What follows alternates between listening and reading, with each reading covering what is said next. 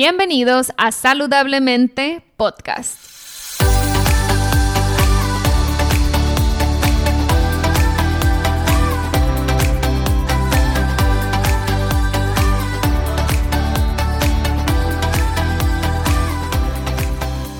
Mi nombre es Siria Velarde y soy Health Coach.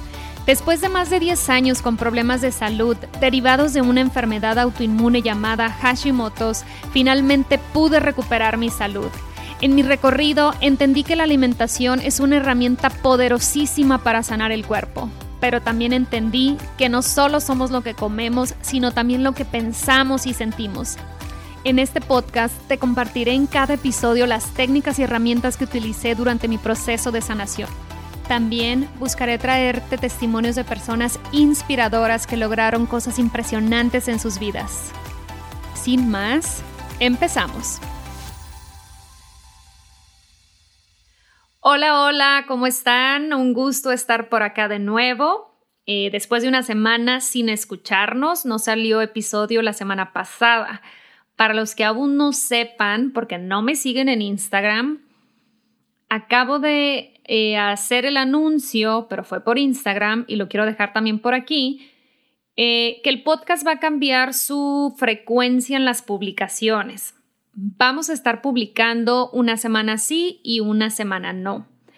Y este cambio va a ser porque eh, acabo de entrar a estudiar una certificación nueva con toda la intención de traerles el mejor contenido posible, lo más actualizado, también apoyar a mis clientes en consulta. Entonces, esta certificación me va a permitir ayudar más a las personas con enfermedades autoinmunes, que esa es la ruta que yo quiero seguir, es la ruta que más me apasiona porque es un tema personal para mí.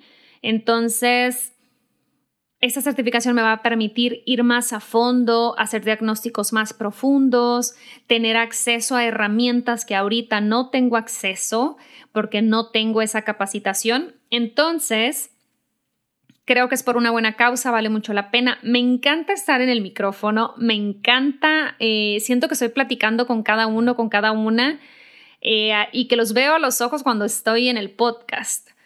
Pero voy a tener que ajustar mis horarios, organizarme mejor, porque ya de por sí traía la agenda bastante llena pues ya con este cambio, con esta adición más bien, pues se me llena aún más. Entonces, eh, creo que el primer espacio eh, que hice fue precisamente ese. Y pues bueno, parece que es nada más pararte frente al micrófono cuando vas a hacer un podcast y yo era de las que creía eso al principio, pensé que era mucho más sencillo. La realidad es que involucra muchas cosas, desde contactar a las personas a entrevistar, preparar la entrevista, grabar, la edición, que esa afortunadamente yo no la hago, me están apoyando a hacerla, eh, publicar, este, involucra varias cositas, entonces para no estresarme y para no sacar episodios solo por llenar la semana o apurada, eh, no, creo que hay demasiado ruido afuera como para meterle más. Entonces, cada episodio va a salir catorcenal, pero va a ser planeado, pensado, estudiado, ya sea que involucre invitados o sean episodios donde yo esté sola hablándoles de un tema en particular. Me encantaría escuchar sus opiniones, sus inquietudes sobre los temas que les gustaría que estuviera compartiendo cuando estoy yo sola. ¿Cómo ven? ¿Qué temas quieren escuchar más en el podcast? Me encantaría que me dejaran un mensaje directo en mi Instagram y si puede ser de voz mejor, porque igual y si salen preguntas que sean material para el podcast, pues de ahí la subo y subo su pregunta al episodio del podcast. En Instagram me encuentran como arroba Siria Coach, así que si ya me siguen, mándenme un mensaje. Si no me sigues, pues ve a seguirme a Instagram, que es donde más comparto y es donde más interacción tengo. Y ahora les quiero presentar a mi invitada. Su nombre es Diana Águila. Ella es licenciada en psicología por la UNAM. Tiene un diplomado en terapia familiar y de pareja, tiene una maestría en terapia racional emotivo-conductual, está certificada en el nivel primary por el Albert Ellis Institute de Nueva York. Tiene un diplomado como entrenadora de mindfulness, es fundadora y directora de la clínica Bienestando, que es una clínica de psicología con varios profesionales y es especialista en ansiedad y terapia de pareja. En esta ocasión yo invité a Diana para que nos hablara de la ansiedad, que es un tema súper común hoy en día, pero además es un tema muy común para personas que padecen enfermedades autoinmunes y sobre todo eh, problemas de tiroides. Mucho antes de que una persona sepa que tiene un desorden tiroideo, en muchas ocasiones se presenta la ansiedad. Yo he tenido varios casos donde el síntoma principal o el problema principal ha sido la ansiedad. Y lamentablemente a esa persona se le dan ansiolíticos o antidepresivos sin hacer un diagnóstico integral eh, donde se pida revisar eh, su tiroides, así de simple. Tiana en la entrevista nos explica los diferentes matices de la ansiedad, cómo se presenta.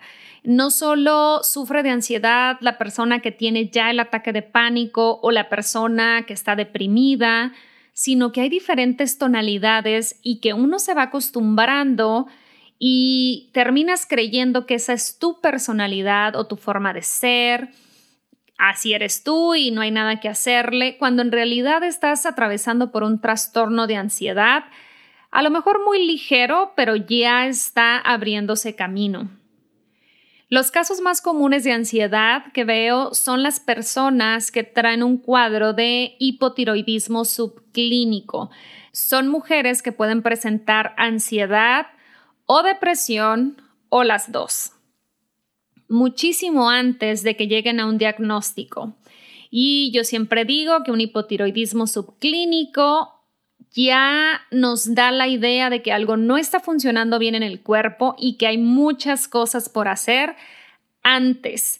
Si bien es cierto, no siempre el suplementar con hormona tiroidea es la respuesta en un caso de hipotiroidismo subclínico, yo en algunos casos considero que sí es importante y apenas alguien que lo ha padecido este, puede tener a lo mejor este enfoque porque sabes lo inhabilitante que puede ser eh, un problema tiroideo. Yo consideraba que este tema tenía que abordarlo en el podcast porque va muy ligado con la tiroides, con el funcionamiento de la tiroides, con la autoinmunidad.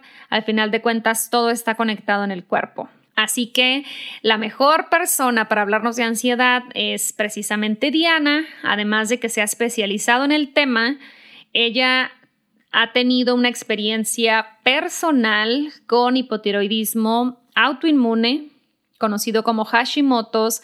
De hecho, eh, Diana y yo nos conocimos en un grupo que yo lancé hace como tres años para precisamente reparar eh, hipotiroidismo y ella sin conocerme me dio la confianza para entrar a ese grupo y aprender cómo recuperar su salud. De hecho, el, reto, así lo nombré, recupera tu salud.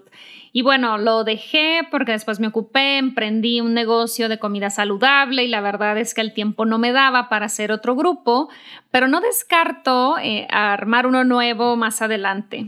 La ventaja de estos grupos es que el alcance es mucho mayor. En lugar de estar dando la consulta a una sola persona, y ayudar a una sola persona podría estar ayudando al mismo tiempo, en el mismo tiempo, a 20, 30, 40 o más mujeres que necesitan de esta información también. Así que, pues bueno, se queda ahí en mis cosas por hacer o más bien por retomar. Ya les avisaré cuando esto sea posible, cuando me, me siente a revisar la información, actualizarlo, porque de tres años para acá pues conozco más, he estudiado más y tengo información más nueva eh, para poder apoyarlas. Así que bueno, ya les avisaré. Y pues bueno, creo que esta ha sido la introducción más larga de todo el podcast. No los quiero entretener más. Los dejo con la entrevista con la psicóloga Diana Águila.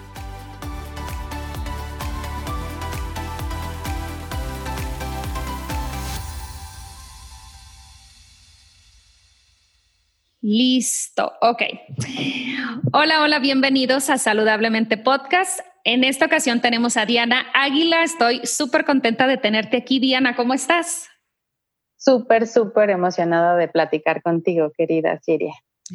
Platícanos, Diana, ¿qué haces ahorita y en qué consiste el tipo de terapia que tú llevas a cabo? Claro que sí, con mucho gusto. Mira, yo estudié psicología, soy egresada de la UNAM.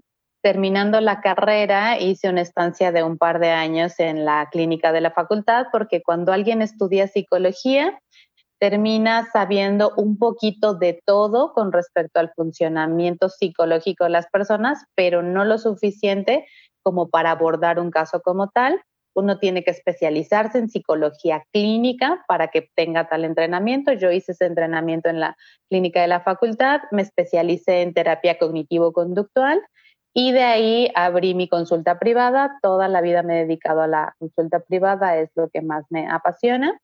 Eh, posteriormente hice un diplomado en terapia familiar y de pareja porque pues eh, noté que eran áreas de, eh, recurrentes de, temas de trabajo en terapia. Posteriormente hice la maestría en terapia racional emotivo-conductual y me certifiqué por el Albert Ellis Institute de Nueva York eh, para, para, en ese modelo terapéutico. Y lo último que hice fue entrenarme en terapias de tercera generación, en mindfulness, eh, como entrenadora y facilitadora para apoyar a la, gente en su práctica de mindfulness. Entonces, esa es básicamente mi experiencia. Desde hace siete años me vi en la necesidad de armar mi propio equipo para eh, apoyo en la consulta y pues actualmente es una clínica en donde colaboramos eh, ocho, nueve psicólogos. Eh, fue fundada hace siete años de, la mano de mi socia, la doctora Nelly Flores, y pues eh, damos servicios psicológicos a todas las poblaciones, niños, adolescentes, adultos, parejas, neuropsicología y con el enfoque de terapia basada en evidencia científica. Nosotros todos somos terapeutas cognitivo-conductuales. La terapia cognitivo-conductual es una terapia que plantea que lo que nos afecta en la vida, lo que nos perturba en la vida, más allá de lo que nos pasa, es la manera de interpretar, de entender, de significar aquello que nos pasa. O sea, básicamente nuestro material de trabajo son los pensamientos de las personas, cómo estos afectan y, predisponen a estados de ánimo intensos y duraderos que son poco saludables y se mantienen en el tiempo y cómo ese estado de ánimo nos condiciona a actuar de manera poco eficaz frente a la realidad, de manera no adaptativa y no resolutiva, y cómo este circuito, cuando no se administra voluntariamente, eh, pues nos aleja de nuestros objetivos más vitales y eso refuerza el círculo vicioso. Entonces, nuestra idea es eh, pues identificar cómo los pacientes están, están funcionando para eh, hacer ajustes en variables, pueden ser cognitivas, emotivas o conductuales, para eh, detener ese círculo vicioso y construir un nuevo estilo de respuesta, o sea, identificar esos errores de pensamiento, construir un pensamiento más flexible, este, más útil, que describa mejor la realidad, que nos lleve a sentirnos muchísimo más en armonía eh, con nuestras emociones, o sea, con emociones más reguladas, menos intensas, menos duraderas, que nos permitan seguir pensando. Y sobre todo, la meta final es actuar a favor de tus objetivos. O sea, cuando tú alineas tu manera de pensar, de sentir y de hacer, y hay esta armonía y esta congruencia, eh, eh, todo, todo tu sistema se alinea con tus objetivos, con, con esa vida valiosa que todos queremos y que depende muchísimo de cómo vas a administrar estas tres variables de tu vida. ¿no? Entonces, eso es básicamente lo que, lo que hacemos. Contamos con varias especialidades, neuropsicología, un área de adicciones, este, pareja. Eh, lo más importante para nosotros es poner al alcance de las personas tecnología de cambio basada en evidencia y que les permita sostener los beneficios del proceso a largo plazo. Es decir, eh, contamos con un modelo clínico único en el país, eh, que es una conceptualización que nos permite abordar el problema psicológico en tres niveles. O sea, al principio trabajamos mayormente con los síntomas del, paciente, o sea, los problemas presentes, manifiestos que, que trae, sabiendo que es una capa de la cebolla del funcionamiento del paciente, o sea, sabiendo que eh, esto está sostenido por un equilibrio patológico que es más profundo. Entonces, el primer nivel de intervención se centra en, detener el desgaste que el paciente trae, porque regularmente llegamos a consultas psicológicas ya muy desgastados, o sea, de como que ir al psicólogo ya es la última opción. A ver, ya, yo ya recorrí un montón de, de lugares y, y, ya va a ver, ah, si esto no funciona, ya no sé qué piensa hacer la gente. Entonces, ya trae o historias fuertes de ansiedad o de depresión o incluso otro tipo de, problemas más complicados como sería el tema de los trastornos de personalidad.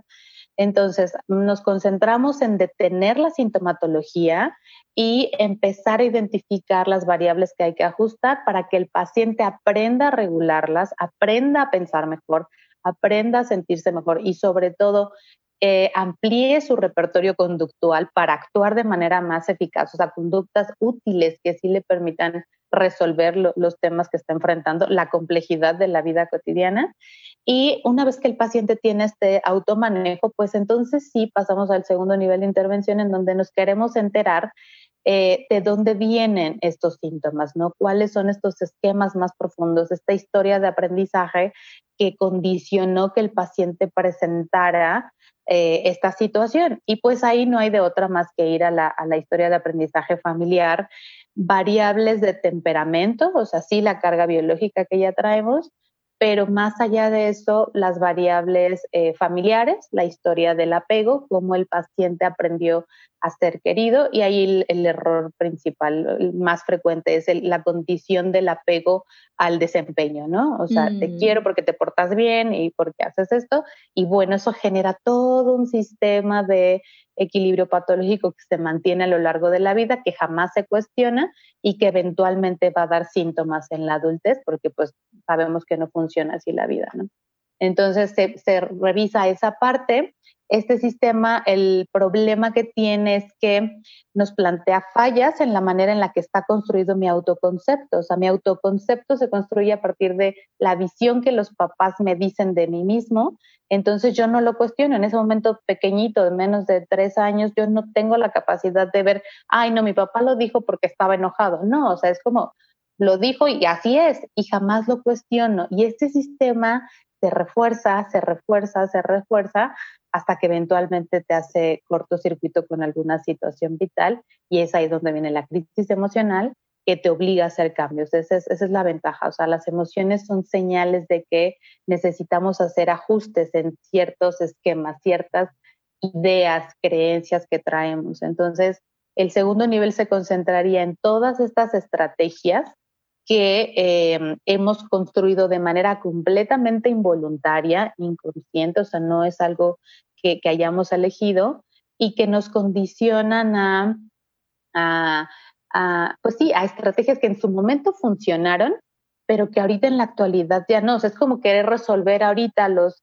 40 años eh, con las herramientas que tenías a los 7 y con la idea y con la visión que tenías. Entonces, es ahí donde viene la disonancia, donde está el conflicto que hay que actualizar esa visión de uno mismo, o sea, el autoconcepto, la autoeficacia, o sea, autoconcepto entendido como qué es lo que pienso en mí, autoeficacia entendida como qué tanto confío en mí, autoestima como qué tanto me, me, me, me aprecio, eh, me refuerzo y autoimagen, o sea, cuál es esa idea física que tengo de mí, qué tanto estoy en paz con esa parte.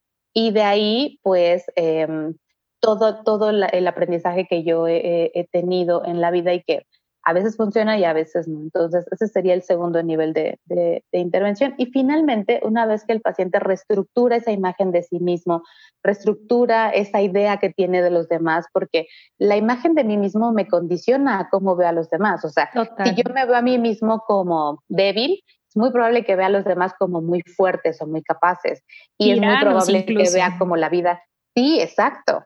y es probable que, eso me, lleve a concluir que la vida es difícil. Entonces yo voy ahí con esa, con esa filosofía y, y, la bronca es que el sistema cognitivo tiene mecanismos de profecía autocumplida muy definidos. O sea, haz de cuenta que el sistema cognitivo yo lo podría equiparar como el genoma humano. O sea, así como el genoma determina tu altura, tus células en el hígado, tu color de, o toda la parte física, biológica, este autoesquema, este, eh, la manera en la que está configurado tu sistema cognitivo va a determinar la imagen que tengas de ti, em, eh, cómo vas a ver la vida, cómo te vas a relacionar, las parejas, o sea, un montonal de aprendizajes bien, bien determinantes en la vida. Entonces, una vez que ese sistema se reestructura, lo que hay que hacer es desarrollar un estilo de vida autoconstructivo en el que el paciente esté más orientado hacia, hacia su propia estrategia de realización personal, porque eso es lo que más lo va a alejar de la patología, de las ansiedades, de las depresiones. Entonces, si no estás en un proceso que te permita eh, llevarte a ese nivel de conciencia en donde tú solo diriges tu proceso de desarrollo personal, lo más probable es que regreses a, esos esquemas viejos. Entonces, súper importante eh, esta parte preventiva. Una vez que ya corregimos la sintomatología, solucionamos el problema de fondo, es ahora vamos a, estimular este proceso de autodesarrollo que sea sustentable en el tiempo y que se pueda adaptar a las distintas circunstancias que vas a enfrentar, porque pues la vida es compleja y eso te permite ser tu propio terapeuta y seguir eh, creciendo en este, en este, eh, con este sentido. ¿Para qué? Pues para que te alejes de, la patología cada vez más. Entonces, eso es básicamente lo que hacemos en, en Bienestando. Excelente. Bienestando se llama la clínica. Voy a poner las notas, eh, en las notas del episodio, la liga, donde encontrar la clínica y que conozcan un poquito más de lo que hacen. Tiana, cuando platicamos contigo sobre la entrevista, em, cuando platiqué contigo sobre la entrevista, acordamos que el tema, tú lo propusiste incluso, fuera la ansiedad y me hizo clic inmediatamente. Me encantó el tema porque en lo personal eh, la he vivido de cerca eh, por mi mamá que ha batallado con temas de ansiedad por ya varios años. Y también lo veo pues no voy a decir que no me ha pasado, porque también me ha pasado. Eh, y se presenta mucho en casos de Hashimoto's, en, que es el tema que yo veo en consulta, es el tema que yo he experimentado en carne propia y es el tema que mi mamá también trae. Entonces, ¿qué te parece si lo orientamos en ese tema? Pero un poquito antes que nos expliques las diferentes tonalidades de la ansiedad, porque a veces creemos que únicamente cuando ya traes el ataque de pánico a tope, cuando ya te quieres quitar la vida, cuando ya son casos muy extremos, hay que buscar ayuda. Pero em, leyendo un poquito antes de la entrevista, pues me di cuenta que pues hay muchas tonalidades y que hay maneras de detectar comportamientos ansiosos antes de que representen un problema mayor. Platícanos un poquito de estas estaciones de la ansiedad. Sí, claro que sí. Mira, pues justo eh, yo me he especializado en el tema de la, de la ansiedad, un poco también de, eh, por razones personales. Eh, y de hecho, justo, o sea, te, comparto la anécdota que yo mm, me incliné por la terapia cognitivo-conductual por el impacto que yo noté cuando estudiaba psicología tuve la oportunidad de tener un excelente maestro, un pionero de la psicología basada en evidencia en México, el doctor Sánchez Sosa, y en una clase de psicología clínica él mencionaba un protocolo de intervención con respecto a temas de ansiedad y a mí me hizo todo el sentido del mundo. Dije, claro, o sea, este, este, es, el, este es la ansiedad que yo he vivido, me hizo sentido y este es, o sea, me, me suena perfecto esta manera de abordarlo y de ahí fue que, que, me incliné más hacia la psicología clínica porque yo entré con la idea de estudiar más la parte neuropsicológica. Entonces, afortunadamente tuve esa experiencia. Y el punto de la ansiedad es que es un sistema súper complejo y súper normalizado.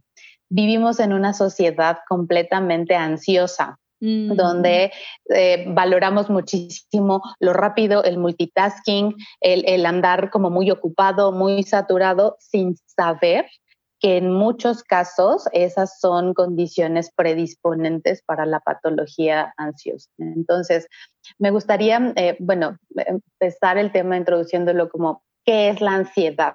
La ansiedad, como cualquier sistema emocional, es un sistema de respuesta.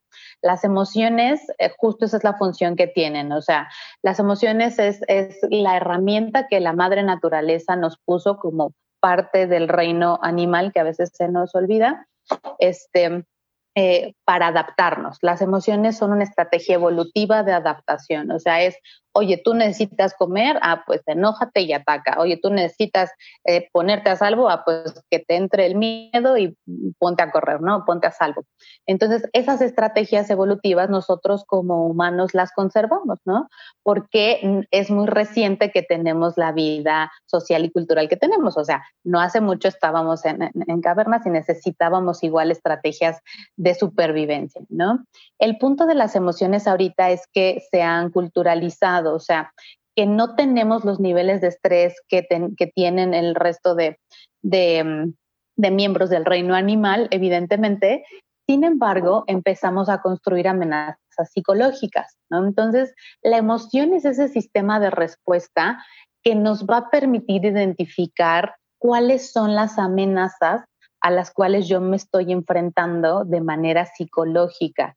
Eh, ahorita la amenaza no es de chin que voy a comer, este, chin me voy a quedar sin, manada, chin no voy a sobrevivir a la noche, chin el clima. No, ya tenemos una cultura que, que tiene eso mayormente resuelto, pero las amenazas son me van a querer, me van a probar, qué van a decir de mí, cómo me van a evaluar. Y eso empieza a amenazarnos. Entonces, la ansiedad es ese sistema de respuesta que empieza con cuando yo detecto un estímulo como amenazante para mi integridad psicológica.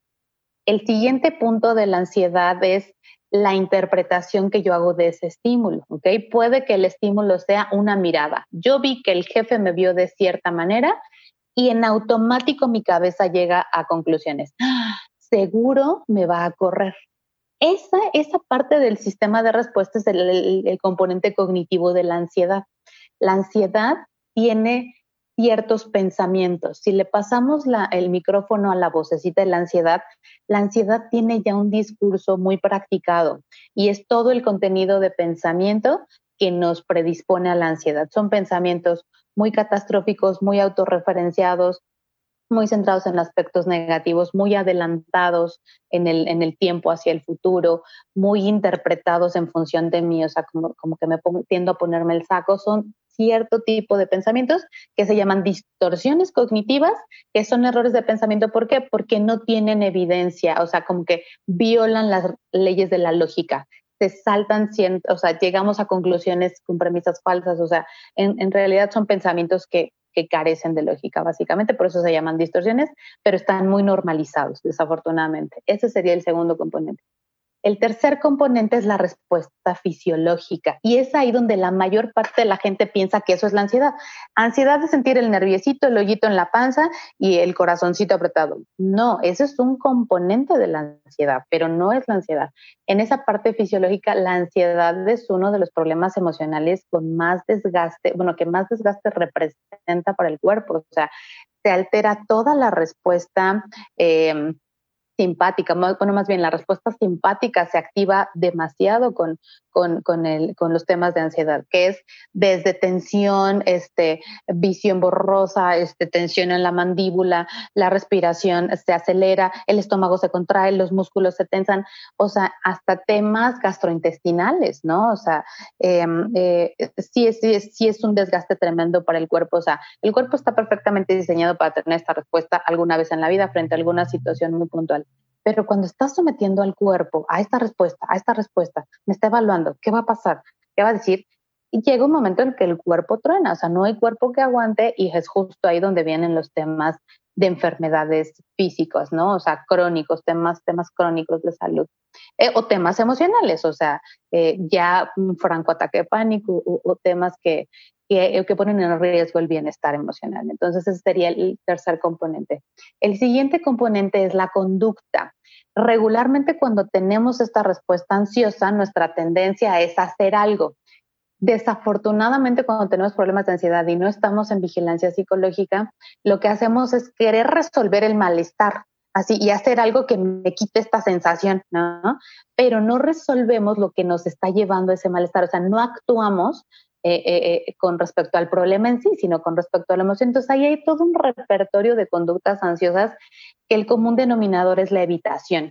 Evitar situaciones que me pongan en esto que yo estoy interpretando como riesgo, como amenaza. Entonces, ahí en, la conducta ansiosa, tú puedes ver a alguien que, que, está muy tranquilo y está en una fiesta, pero está ahí como en, en la puerta y dices, bueno, esa es una persona ahí está, está muy tranquilo, ¿no? No se le ve la ansiedad, pero muy probablemente por dentro esa persona esté muy insegura, sintiendo mucha tensión, evitando el contacto social, porque hablando de ansiedad, o sea, este, desde la fobia social, el ataque de pánico, la ansiedad generalizada, o sea, muchos, muchos tipos de ansiedad. Entonces, la conducta es un componente clave en el mantenimiento de la ansiedad. Y regularmente cuando hablamos de ansiedad clínica, pues hablamos de conductas evitativas, ¿no? La tendencia es evitar, ¿no? Evitar situaciones que me expongan, que, me confronten, este, eh, evitar decir que no, muchos temas. Y la última parte del circuito de la ansiedad es las consecuencias que este sistema tiene en mí. Regularmente la ansiedad me deja con esta sensación de chin, es que yo no puedo, es que a mí no me sale, es que yo no puedo adaptar, o sea, y todo un, una conclusión disfuncional que refuerza el sistema, ¿no? Entonces, eh, hoy sabemos que hay variables biológicas que eh, condicionan más esta vulnerabilidad. O sea, hoy sabemos que hay una parte física, algo que se llama sistema nervioso ansioso, que son sistemas más eléctricos, más sensibles, con mayores dificultades para recuperarse y que em, y que nos predisponen a este tema. Las otras variables predisponentes, pues es historia de aprendizaje, o sea, vivir en un ambiente poco estable, poco estructurado, en donde cualquier cosa puede pasar en cualquier momento que no me dé esta sensación de seguridad, regularmente ambientes familiares o con problemas de violencia o de discusiones o, alcoholismo o problemas económicos fuertes, o sea, esa falta de, de estructura condiciona muchísimo el tema de ansiedad y hoy sabemos otra variable biológica súper importante, pues es el eje intestino-cerebro. O sea, cuando no hay equilibrio en tus este, bichitos en, el, en, el, en, el, sistema digestivo, vas a tener mayor disponibilidad, eh, predisposición a desarrollar temas de ansiedad. O sea, eso, eso hoy ya lo sabemos, ¿no? Ahora, ¿cuál es la ventaja? Que estas variables se retroalimentan. Cuando tú haces un ajuste, o sea, empiezas a ajustar el pensamiento, todo lo demás también se empieza a ajustar. Entonces, haciendo cambios, por ejemplo, eh, yo personalmente noté diferencias espectaculares en niveles de ansiedad cuando dejé de consumir azúcar, gluten y lácteos, ¿no? Entonces, ahí es donde vemos cómo las variables biológicas contribuyen a este estado de bienestar integral. Entonces, la intervención de la ansiedad tendría que eh, incluir estas variables biológicas. Por ejemplo, son cerebros que necesitan regularmente más horas de sueño para recuperarse. Entonces, es cuidar estas variables biológicas, sueño, actividad física, este, alimentación, para que esa parte biológica esté considerada y aparte complementar con la parte psicológica, o sea, el manejo de tus pensamientos, eh, darte espacios de relajación porque tu cuerpo va a requerir más mantenimiento que el resto de cuerpos que no tienen problemas de ansiedad y desarrollar un repertorio que te ayude a enfrentar un montonal de, cosas y complejidades que por la ansiedad tiendes a, evitar. Entonces, sí es una intervención completa. Mi sugerencia ahora es que sea eh, integral. O sea, justo yo al principio por mi formación me concentraba exclusivamente en el tema pensamiento, emoción, conducta a partir de la experiencia personal que tuve, eh, y gracias a ti, ahí sí tengo que mencionarlo, que sí me cambió la vida conocerte y entender el fondo de mi tema de Hashimoto, este, mi vida es otra. Entonces, a partir de ahí, pues yo sí estoy empezando a incluir en mis intervenciones este enfoque integral donde se cuide pues la parte intestinal, la parte de, o sea, los neurotransmisores, no solamente eh, eh, digamos que, em, que son una cosa que, pasa ahí en, en, en, en, etéreo. No, los neurotransmisores se pueden generar a través de hábitos pero también a través de un adecuado balance físico. O sea, nuevamente, si tu microbiota no está en equilibrio, vas a tener desbalance en neurotransmisores. Entonces, habría que, tener apoyo en ese, en ese sentido. O sea, em, entonces es súper importante que la, que la intervención sea integral en, en ese sentido. Totalmente de acuerdo, Diana. Qué bueno que lo comentas porque Fíjate, tú eres psicólogo y te enfocabas en la parte clínica y yo al revés, me faltaba ese complemento que ahorita antes de la entrevista lo comentábamos y que me dejaste pensando mucho, porque yo lo enfocaba mucho más en la parte física, en la parte de la alimentación, nutrición, porque así como tú ves cambios en tus pacientes a nivel psicológico o gracias a la terapia psicológica, yo vi unos cambios tremendos, pero cuando la gente hacía cambios en la alimentación, y creo que ahí las dos estamos aprendiendo a complementarlo, ¿no? Ahorita yo alguien que me llega a consulta y que puedo detectar que trae temas de ansiedad, porque en caso de Hashimoto's, mínimo el 50% de las personas eh, ansiosas, el origen viene de un desequilibrio en la tiroides y, y 90% de esos casos son Hashimoto's. Incluso, fíjate, hay, mujeres que me han llegado a la consulta con un hipotiroidismo subclínico. La mayoría de los médicos dicen, bueno, es subclínico, no pasa nada, no te puedo dar medicamento para la tiroides porque pues es subclínico, está todavía dentro del rango, ¿no? Pero yo lo que observo en esos casos en particular, que los eh, síntomas físicos de un hipotiroidismo full, completo, son muy evidentes en ese tipo de pacientes o, o clientas pues no, no presentan todos los síntomas. No es como que, ah, es que se me cae el cabello, es que todos los síntomas que ya hemos platicado del hipotiroidismo. Pero el tema principal en esas mujeres es la ansiedad. Depresión y ansiedad son terribles en esos casos y es por lo que terminan yendo al doctor, porque, oye, ¿qué me está pasando? ¿No? Llegan, salen con un diagnóstico de, de, hipotiroidismo subclínico. Lamentablemente salen con un diagnóstico, pero sin nada por hacer, porque... Pues, este fue mi caso, mm, tal cual, hipotiroidismo subclínico y, de ahí no hay nada más que hacer, hasta que afortunadamente te conocí. No, pues mira, que afortunadamente también te conocí y seguimos en contacto y estamos ahorita platicando. Ahora yo aprendo de ti a nivel psicológico.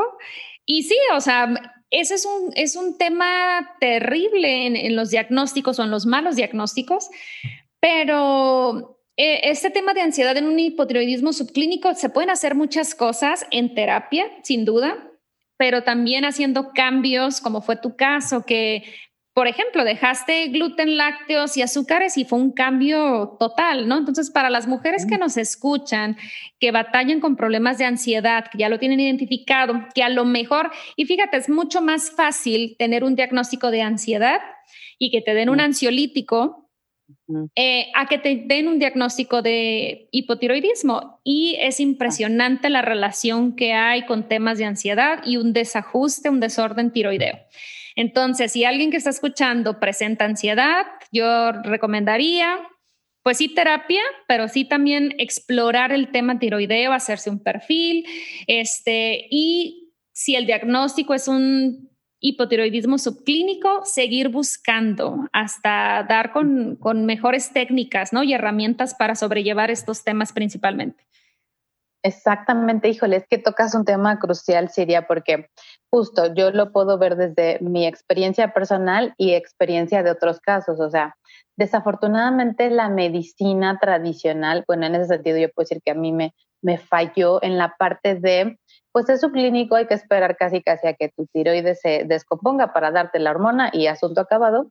Pero sí, justo toda la sintomatología que hay alrededor, pues es incapacitante. O sea, no, em, es súper importante tener, si ya estás padeciendo síntomas, saber que algo está pasando, no te resignes, y eso yo lo tengo mucho de ti, o sea, no te resignes a vivir con síntomas, o sea, el síntoma es una señal de que algo está pasando, de que hay un desequilibrio que atender, entonces no te resignes a estar con síntomas, busca otro tipo de, opiniones, y en este caso, eh, eh, mi, mi sugerencia es, la ansiedad no se cura con un ansiolítico, o sea, la ansiedad no te da porque a tu cuerpo le haga falta un ansiolítico. eh, la ansiedad es un síntoma de que hay un desbalance físico y psicológico, ¿no? Entonces, mi sugerencia es tener una, una intervención, o sea, sí revisar físicamente cómo estás, o sea, nutrientes, eh, eh, vitaminas, minerales, este, em, revisar tu alimentación, eh, llevar un estilo de vida, pues lo que yo entiendo como más humano, menos orientado, o sea, menos comida procesada, más actividades al aire libre, privilegiar tus horas de descanso, o sea, ese estilo de vida donde tu bienestar eh, sea el centro de, estos hábitos, ¿no? Y por otro lado, eh, con el tema emocional, indagar eh, sobre todo con la parte normalizada de la ansiedad. Te comentaba ahorita que vivimos en una sociedad que refuerza mucho la ansiedad. O sea, tú ves a alguien apresurado, acelerado, que nunca tiene tiempo para nada y dices, órale, qué persona tan importante, tan eh, exitosa, qué bien le va en la vida, ¿no?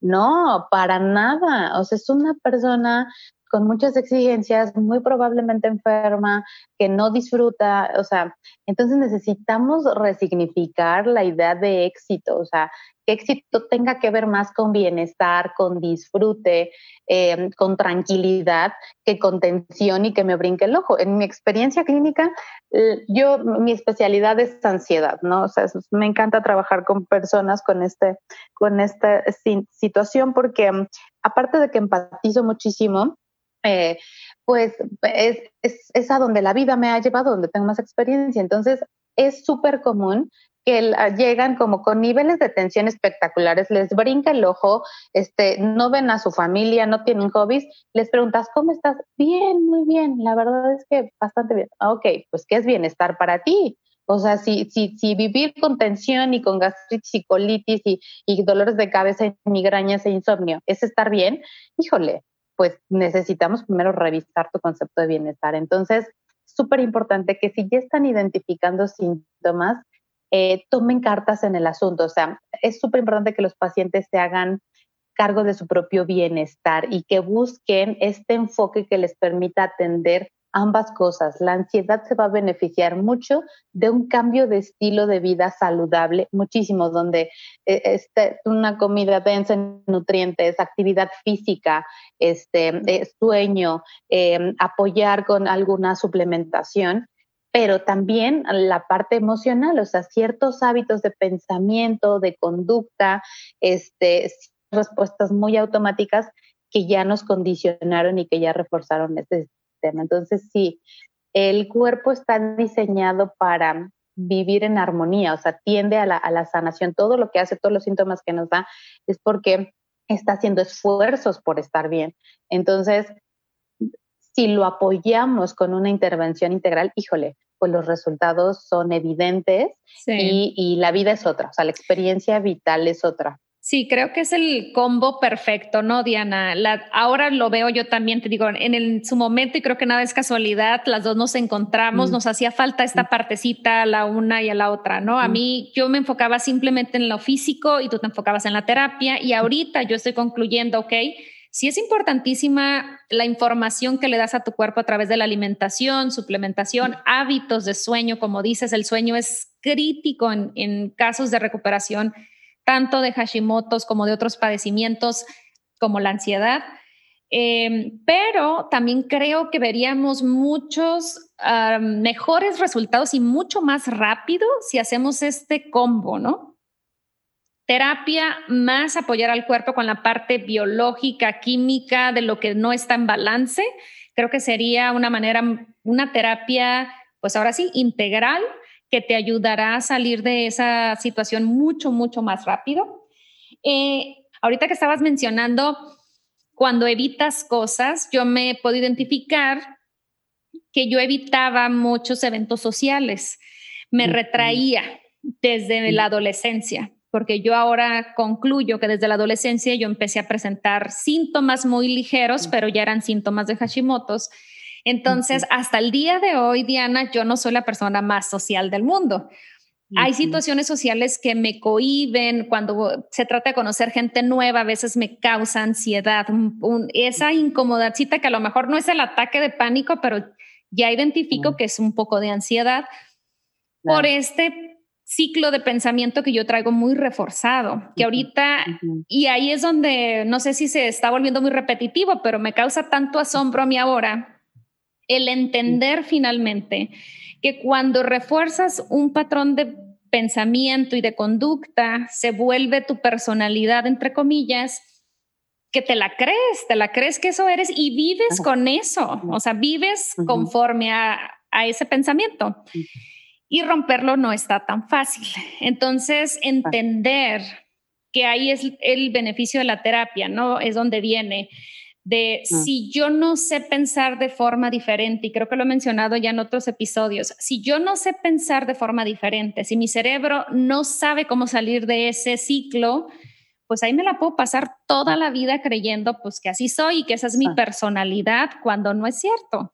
Y eh, ah, eh, para mí esa ha sido la revelación más grande del último año en relación a la terapia. Así que muchas gracias por confirmármelo hace rato.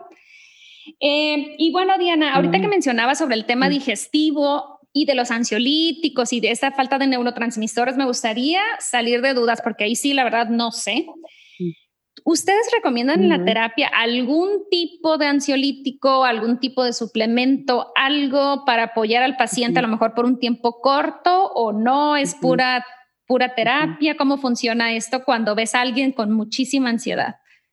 Claro, mira, sí, con mucho gusto revisamos el tema del ansiolítico, pero creo que es súper importante rescatar esta parte que dices del cambio de pensamiento. Porque es lo de hoy, así de, claro, cambia tu pensamiento, cambia tu pensamiento, hay, que decirlo distinto y ya como que eso tuviera magia y, eso cambiara. No funciona así.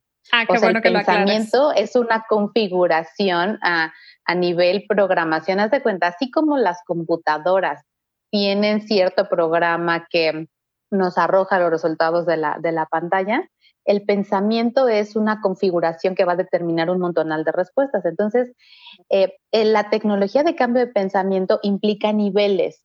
Tenemos un nivel automático de pensamiento, tenemos un nivel filosófico de, pensamiento y tenemos un nivel valorativo del pensamiento. Haz de cuenta que el pensamiento fuera un iceberg y lo que alcanzamos a ver al principio, o sea, todo esto que tú notas de, híjole, no es que no puedo, es que me da ansiedad, es el nivel eh, de un iceberg regular lo que alcanzamos es a el agua. Entonces, esa parte automática del pensamiento es nuestra puerta de entrada para hacer el cambio. Y ahí lo que hacemos es identificar patrones de pensamiento que escapan a las leyes de la, de la lógica. Por ejemplo, el pensamiento de, no, no voy a la reunión porque ¿qué van a decir de mí? Ese, ese pensamiento se llama interpretación del pensamiento, porque yo asumo que estoy leyendo los pensamientos de las demás personas, o sea, yo sé lo que están pensando. Y, hasta donde yo sé, nadie tenemos esa posibilidad de ver lo que pasa en las cabecitas de las demás personas. ¿Cómo sabes que está pensando eso? ¿Qué evidencia tienes para afirmar que está pensando eso? ¿no? ¿Cuánto te cuesta y cuánto te beneficia pensar así? si alguien te dijera, o sea, si alguien que quieres mucho te dijera que está pensando eso, tú le dirías, ay, sí, perfecto, súper bien pensado, sigue pensando así.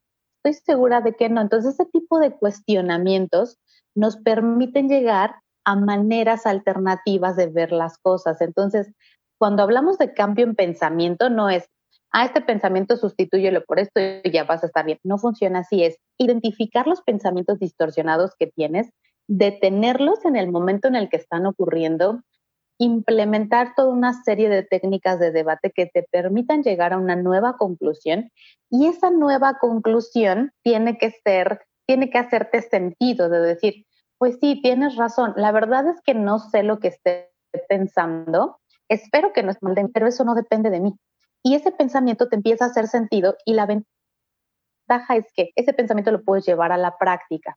Entonces, cada vez que venga el otro, te acuerdas de este alternativo, lo llevas a la práctica y a través de tu actuación empiezas a construir un nuevo sistema de respuesta. O sea, la idea es que la, conducta, cuando pones en la práctica este nuevo pensamiento alternativo, es distinta. Te aleja de la conducta evitativa de mejor no voy, porque ¿qué van a decir? Entonces, bueno, no sé qué vaya a pensar, voy a ir y a ver qué pasa. Entonces empiezas a poner a prueba esos pensamientos ilógicos, irracionales, distorsionados y te das cuenta que no tienen tanto sentido. Es ahí donde sí se produce el cambio de pensamiento y eventualmente este pensamiento que estaba tan fuerte, dejas de usarlo, dejas de usarlo, dejas de usarlo, que ya, ya no aparece, jamás se borra, jamás se borra, mm, siempre se queda ahí latente. Es un riesgo que se queda latente, pero ya utilizas el nuevo sistema de respuesta. Eso con la parte automática. Con la parte de creencias es un poco más complicado porque ahí ya intervienen como ciertos valores que, que tú,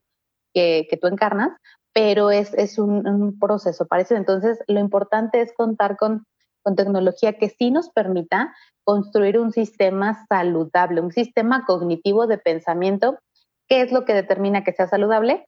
Que describa la realidad tal cual es. O sea, que nos permita ver la vida tal cual es y no con los sesgos y telarañas que regularmente tenemos por aprendizajes eh, mal hechos en la infancia. Entonces, eso creo que es súper importante, esa parte del trabajo, porque no es, no es échale ganas, no es, allá créete, no, no es, tengo todo un sistema ahí enramado, enraizado, telarañas, que, que no es de que ya me lo quito, o sea, no es un sombrero que uno se pone, o sea, no, es, es todo un sistema entonces es importante eh, intervenir de esta manera. Poco ese sistema automático pierde fuerza, ¿vale? Pero sí requiere práctica y constancia de parte del, del paciente, pero sí se puede, o sea, sí se puede cambiar a, voluntad ese sistema para que deje de ser un impedimento.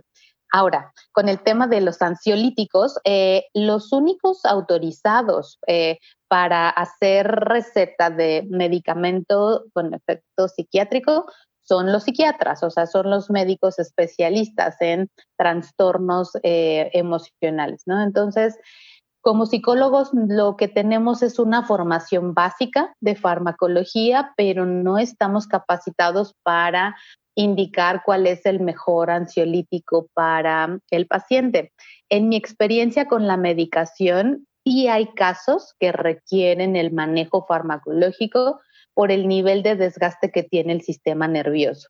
Mm, Casos con una ansiedad crónica donde ya te parten dos la vida, no duermes, estás muy rumiativo, la obsesividad no te deja, ya el desgaste físico es tremendo, tu salud está en riesgo, ahí por supuesto que hay que apoyar al cuerpo, como reiniciarlo, resetearlo con esta parte de, neurotransmisores, pero no tanto a nivel intestinal, sino a nivel este, central, a nivel sistema nervioso central para que el paciente se pueda recuperar, porque si eso no ocurre, no tenemos las condiciones, eh, el tono cortical necesario para hacer el trabajo. O sea, es un, es un sistema muy intoxicado por los tóxicos que secreta la, cuando estamos bajo el estado de ansiedad. Entonces, sí hay que apoyarlo de manera física. Ahí por más que el paciente quiera y sea la mejor terapia, no va a haber beneficio porque el sistema está completamente intoxicado. Esos son los casos en los que sí recomiendo el ansiolítico. Ahora, la mayoría de los casos no están en ese, en ese estado.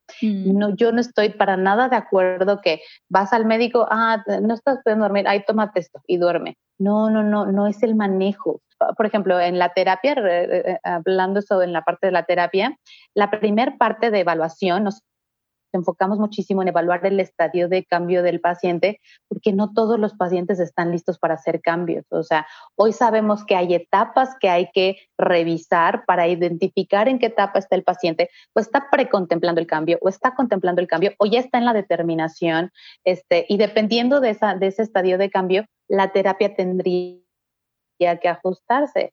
Pero es súper importante que cuando eh, llevas al paciente al estado de determinación, donde ya vamos a poner manos a la obra y, hacer cambios, el paciente lo primero que tiene que saber es el precio del bienestar. Es decir, ok, tu vida está así, le hiciste así, así, así, es el precio del bienestar. Para estar así como te gustaría, hay que hacer tal, tal y tal. Y es ahí donde entra el programa de tratamiento. O sea, en Bienestando tenemos este, toda esta fase de evaluación que nos permite entender en qué punto está el paciente y diagnóstico. Y justo eh, ponemos esto sobre la mesa, así de, esta es la bronca, y esto es lo que nosotros proponemos para, para, para resolver. Súper importante que eh, cualquier especialista de salud psicológica, de salud mental, les dé el diagnóstico y el programa de tratamiento, porque uno no va a poner sus emociones, su bienestar psicológico en manos de alguien que no tiene un diagnóstico y no tiene un plan de tratamiento. Entonces, súper importante que como pacientes estemos informados de qué van a hacer con nosotros,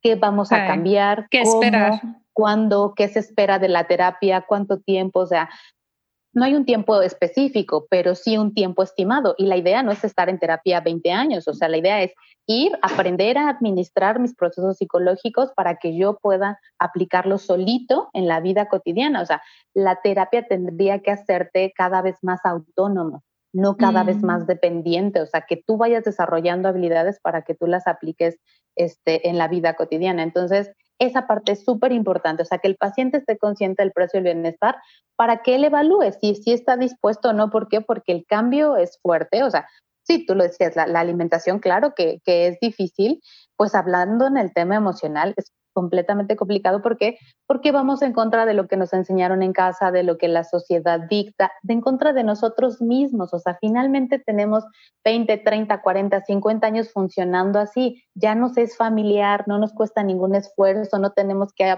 que, que, que obligarnos, no, ya nos sale natural. El punto es, sí se puede cambiar, podemos darle la vuelta a ese estilo de funcionamiento, pero implica trabajo y esfuerzo. Ahora, el punto es que ese proceso se vea con entusiasmo, que diga, sí, sí le entro, veo el beneficio, sí, solamente tengo una vida para pasarla mejor y, quiero invertirle y quiero sacar el mejor provecho. Ah, bueno, cuando tienes esa actitud y eso es parte de la motivación que tiene que hacer tu terapeuta, bueno, un equipo, ambos, este, em, ¿para qué? Para que el proceso tenga éxito, ¿no? Entonces, sí, aguas. O sea, con respecto al apoyo al tema de la ansiedad, siempre hay que apoyar al paciente dependiendo de los recursos que tenga. O sea, si el paciente está tan falto de recursos que está muy tronado, claro que hay que apoyar con el ansiolítico, pero justo evaluar. Por ejemplo, lo que sí puedes este, recomendar es, no sé, el consumo de ciertos alimentos, no sé, el clásico tecito, eh, cuestiones de higiene sueño para apoyar el sueño, o sea, no sé, pero la parte de medicación solamente un psiquiatra calificado que le dé seguimiento al caso y lo ideal es que esté en contacto con el terapeuta que sea algo en, una terapia en conjunto. Para tomar las decisiones. Eso es, eso es clave, hacer equipo con otros especialistas y, apoyar al paciente de manera integral. Eh, sí, y de hecho quiero hacer un paréntesis, Diana, de no porque estemos hablando del ansiolítico y que en algunos casos sea necesario y ya todo el mundo diga, ay, no, es que yo sí lo necesito, porque no, o sea, como tú dijiste hace un momento, son contados los casos que van a requerir la intervención del ansiolítico porque ya son inhabilitantes, son casos inhabilitantes. No funcionas en la vida sin el ansiolítico y también recalcar que es de forma temporal en lo que haces el resto del trabajo, ¿no? ¿Qué terapias o técnicas adicionales a la psicología clínica tú recomiendas como apoyo para el paciente? Claro, eh, de la mano de la intervención este, integral que ya veíamos, de súper importante que un paciente con ansiedad tenga un buen estilo de vida saludable que incluya alimentación, actividad física, el movimiento es básico, o sea, maneras de canalizar el estrés y el sueño. Yo agregaría ahí una actividad eh, recreativa, algo que el paciente haga por el puro gusto de hacerlo, que no tenga mm. nada que ver con sus actividades laborales y que le permita desconectarse, yo lo incluiría. Y eh, ya aparte del trabajo con los pensamientos, la respuesta fisiológica y el repertorio conductual, hoy sabemos que el mindfulness es una estrategia completamente al alcance de todos y que tiene efectos en, la, en el manejo de la ansiedad espectacular. O sea, hay, investigación que nos hace pensar que el mindfulness es la, la medicina del futuro. O sea, el simple, el, el hecho aparentemente inofensivo de tener una práctica de meditación formal e informal que diario, tres minutos, cinco minutos, quince minutos, el tiempo que, te sea posible, este, sentarte a, tener una práctica mindfulness que es meditación laica. El ejercicio es muy sencillo, es tener un espacio en donde te puedas sentar, mayormente libre de interrupciones, con la espalda derecha y eh, los ojos entre, entre cerrados, con, un poquito de luz que, entre. Concentrar tu atención en la respiración. Eso es todo el entrenamiento, eso es lo único que hay que hacer y mm. tiene efectos a nivel de bienestar, a nivel de ansiedad, salud, incluso hay, hay investigación súper interesante. A mí quien me entrenó, el maestro Eric López, eh, hace investigación en UCLA con justo marcadores de inflamación siria. Oh, Entonces, tiene efectos, creo que su, su población es eh, personas con lupus y tiene efectos la meditación en la disminución de los marcadores de inflamación. Entonces, es una herramienta de, súper fácil acceso. Ahorita hay un montonal de aplicaciones. Em, yo recomiendo una que se llama El Mindfulness, que está ahí en la tienda de aplicaciones, y es simplemente tener esta práctica de meditación diario, este, idealmente que te guíe alguien que tenga experiencia para que te facilite el proceso y vas a ver la diferencia. es algo que todos podemos hacer diario, desde tres minutos hasta 15 minutos. Yo idealmente lo que recomiendo es media hora para tener el, mayor efecto benéfico, pero de verdad si lo haces tres minutos vas a empezar a ver diferencia. Entonces, es una herramienta que yo recomiendo este, eh, a todos mis pacientes que ya tienen el manejo básico de la ansiedad. Con esta herramienta nos permite mantener la respuesta positiva a largo plazo y reforzar ese nuevo estilo de vida anti-ansiedad que es tan importante establecer para que la ansiedad deje de ser una piedra en el zapato y que empiece a ser una mejor amiga con la que nos llevamos mejor en el sentido de que tenemos una comunicación, me pone a salvo, me alerta de cosas, me avisa de cosas pero ya no con una alarma hiper, hiper excesiva, paralizante, sino como con un diálogo muchísimo más amable, como, como, como un aliado, ¿no? Que, que eso tendría que ser todas nuestras emociones, aliadas, este, eh, formas de, de, identificar por dónde sí y por dónde no. Fíjate que eso te iba a preguntar, Diana, como yo no estoy muy familiarizada con la terapia, apenas la estoy explorando. Sí. Cuando tratas un problema y ya lo replanteas y aprendes a verlo distinto.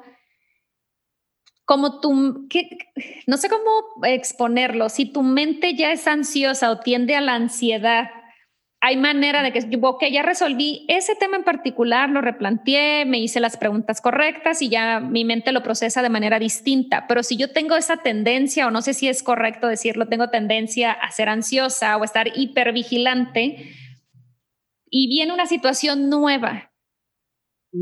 La terapia me va a ayudar a esa situación nueva a procesarla distinto. Ah, ok. O te iba a decir, o esa situación nueva la voy a tener que ir a tratar a terapia otra vez para replantearla y verla distinto. No, no, no. Eh, de hecho, la intervención, la idea es que tú te vuelvas experto en tu propia ansiedad, así el nivel de expertise que tiene el clínico sobre ti, o sea, esa información diagnóstica, que tú igual la tengas eh, igual de entendida y vas a ser capaz de manejar la mayoría de eventos, pero esa vulnerabilidad biológica, la ansiedad, ya no se va a quitar. Lo importante es que la conozcas para que aprendas a regularla. Y en la mayoría de los casos vas a poder atenderlos aplicando lo que ya aplicaste en otras situaciones. Sin embargo, a veces sí hay situaciones avasallantes que van a requerir un reajuste, pero el reajuste ya va a ser mínimo, ¿no? O sea, por ejemplo, se me ocurre un ejemplo de un paciente con ansiedad generalizada, este remite, está bastante estable, pero de repente tiene una pérdida importante, ¿no? Entonces, es muy probable que la ansiedad se vuelva a disparar porque ese es su tono emotivo, o sea, esa es la manera en que mm. su sistema le hace frente a las crisis, entonces, pues va, va a presentar la ansiedad, pero la ventaja aquí es que ya tiene herramientas, la idea es que ponga en práctica las herramientas va a tener mejora, pero si sigue como con cierto desgaste o, sin terminar de recuperarse, se retoma la terapia un tiempo breve, o sea, es un, reajuste. A mí me ha tocado ajustes de una sesión, paciente viene en crisis, se ajusta algo y ya, o sea, ya no nos mm, volvemos a ver hasta en seis meses y ya se hace el reajuste, el reajuste necesario para que puedan eh, manejar esa situación, ¿no? Em, lo importante es que el paciente busque, sepa el apoyo y sobre todo normalicemos el ir a terapia. O sea, el saber que todos vamos a tener dificultades que enfrentar en algún momento de la vida y que no tenemos todas las herramientas y que no pasa nada, que así como vamos al dentista, al gastroenterólogo, al ginecólogo y a nadie le da pena o vergüenza ir a esos especialistas, el psicólogo tendría que ser parte de ese, de ese combo de salud. ¿Por qué? Porque nuestras emociones, nuestros pensamientos, nuestras conductas también nos enferman y son parte de nuestro bienestar o malestar. Entonces, normalizar que no pasa nada por tener una consulta psicológica. O sea, esa idea de es para locos, eso es del siglo pasado, es ignorancia pura, o sea, la gente que realmente quiere estar bien, que quiere una vida valiosa, llena de significado y de realización y digna de ser vivida, va a tener que buscar asesoría psicológica en algún momento. ¿Por qué? Porque nadie nos enseña cómo pensar bien, cómo regular nuestras emociones, cómo generar un repertorio conductual este, eficaz. No son cosas que nos enseñan, nos avientan a la vida. Tres pensamientos, a ver, ahí piensa,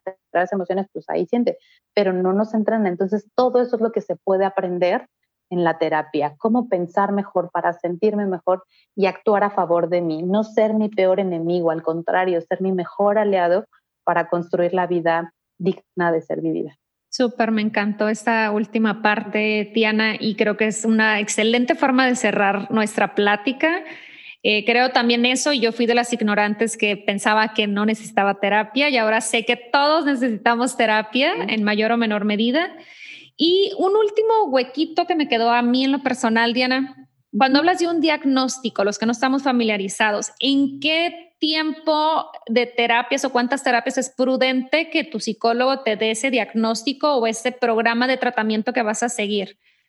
Claro, el diagnóstico depende de la complejidad del problema. Por ejemplo, si hay un paciente que trae comorbilidad física y trae tratamiento psiquiátrico o temas neurológicos, el diagnóstico va a tomar más tiempo, pero yo pensaría que una buena evaluación no tendría por qué ser más allá de cuatro sesiones, mm, ¿no? o sea, en cuatro sesiones de 50 minutos que vas una vez a la semana a la terapia, eh, podrías tener una idea bastante clara para pedirle a tu terapeuta, oye, ¿cuál es mi diagnóstico? Mm, y el plan de tratamiento. De verdad, pacientes, pidan su diagnóstico y pidan su plan de tratamiento. El psicólogo tiene la responsabilidad de transmitirles qué es lo que está notando, qué es lo que está mm. viendo, en qué se va a concentrar. Y de acuerdo a los objetivos que trae el paciente, es súper importante que lleguen con objetivos a la terapia, que el paciente sepa, a mí no me funciona esto, no me gusta esto, quiero cambiar esto y que se complemente con la visión del terapeuta, porque si el paciente trae una visión y el terapeuta tiene otra, la idea es que se complementen para que hagan equipo juntos y ese plan de tratamiento fluya. El plan de tratamiento debe de incluir las inquietudes del paciente y los hallazgos que el terapeuta hace en la evaluación del, del principio, evaluación inicial. ¿Vale? Súper, súper, súper. Digo, para los que no tenemos exposición con ese tema, que sepamos qué esperar en la terapia, porque yo le comentaba a Diana al inicio de, de, nuestra plática que yo tenía la idea que ir a terapia duraba 20 años. O sea, entonces me dice Diana, no, no, no, me dice, eso es del siglo pasado, eso ya no tienes que ir a terapia toda la vida para escarbarle ahí a las mismas cosas, sino que puedes obtener resultados pues mucho más rápido de lo que muchos creemos. Así que gracias a Dios por este tipo de herramientas que nos facilitan la vida. Pues bueno, Diana, sé que tienes cosas que hacer. nos, por mi parte, la podemos dejar hasta aquí. No sé si tú quieres agregar algo, más y sí que nos dejes tus redes de contacto, no sé, sitio web, correo electrónico, dónde te podemos localizar y cómo acceder a las terapias que ofrece la clínica. Ay, muchísimas gracias, querida. La verdad es que sí, yo creo que nos podríamos seguir aquí todo, toda la mañana, pero hay cosas que hacer, asuntos que atender, entonces ya será en otra ocasión. Este, Esperemos qué que sí. Qué charla tan rica. creo que las dos podríamos seguir, estoy segura. Sí, sí, pero, sí. Pero bueno, este, mira, nosotros eh, nos pueden encontrar en las redes sociales como Bienestando Clínica Psicológica. Estamos en Facebook, estamos en Instagram, Twitter, YouTube. Eh, nuestra página web es bienestando.com.mx y a mí me encuentran en redes sociales como psicóloga Diana Águila, igual en Facebook e en Instagram. Mi recomendación es no se resignen a sufrir. Eh, no venimos esta vida a sufrir. Eh, la vida es una experiencia enriquecedora de gozo y disfrute si así nos la planteamos, no porque sea lo único, sino porque también es importante buscar esa parte hedonista. Y eh, pierdan el miedo a la terapia. Yo sé que hay un montonal de estigmas, un montonal de prejuicios y creencias, pero de verdad, pruébenlo, denle una oportunidad, un mes a, un buen terapeuta cognitivo-conductual y van a ver la, la diferencia. La mayoría de nuestros usuarios se sorprenden con los efectos que pueden llegar a tener y la mayoría efectos inimaginados, ¿eh? o sea, como que ampliamos la idea de, visión y de, de, bienestar que tiene la persona. Entonces, yo, este, yo se los aseguro, no me crean, pruébenlo este, y, y, van a ver. Me encanta, me encanta eso de no me crean, pruébenlo. Definitivamente no hay nada como probarlo en uno mismo. Exacto. Va, pues muchísimas gracias, Diana. Me encantó tenerte y sí, yo me podría quedar todo el día y, quisiera así como que abusar y tener mi propia terapia, pero no, ya nos tenemos que despedir. ya platicaremos en otra ocasión y espero que en el podcast no sea la última vez que nos compartas porque siempre estás estudiando, compartes mucho y eres una persona súper preparada y por eso era importante para mí que estuvieras en el podcast. Así que mil gracias por compartir, por tu tiempo y pues bueno, te dejo trabajar ahora sí. Un abrazote. ¿Qué tal? ¿Qué les pareció el episodio con Diana? Espero que hayamos aprendido más cosas sobre la ansiedad que nos hayamos quitado mitos sobre la terapia psicológica. Eh, por ejemplo, en mi caso, eh, se me aclaró una gran, pues no duda, pero era un mito, una idea que yo tenía de que la terapia psicológica eh, no tenía fin y que te podías pasar 20 años en el sillón platicando con el psicólogo. Y Diana me aclaró pues que hay un programa de tratamiento y un tiempo, ¿no? Y, me encantó el hecho que mencionara que la intención no es mantener al paciente en terapia toda la vida, sino más bien darle las herramientas para que sea él mismo el que aprenda a lidiar con las situaciones difíciles de la vida. Y eso me encantó porque es algo que yo también comparto y que me gusta en, en mis sesiones, yo quiero que mis clientas aprendan a cuidarse y que no dependan de mí toda la vida. Esa no es la intención, que vengan a consulta conmigo cada dos semanas, cada tres semanas. No, al final del día cada quien es responsable y tiene todas las herramientas para tomar el control de su vida. Pues bueno, hasta aquí la dejamos. Recuerda que a partir de hoy los episodios serán catorcenales. Suscríbete, dale seguir al programa eh, en la plataforma que prefieras, en Spotify, en Apple Podcasts o en cualquier plataforma donde acostumbres escuchar podcasts. Si no te quieres perder nada de la información que estoy compartiendo, sígueme en Instagram como arroba Siria Health Coach para seguir platicando por allá. Me dará mucho gusto que te pongas en contacto conmigo. Mándame un mensaje directo, los respondo todos. Eh, me encanta cuando me dicen que están escuchando el podcast, que me mencionan un episodio en particular, así que muchísimas gracias.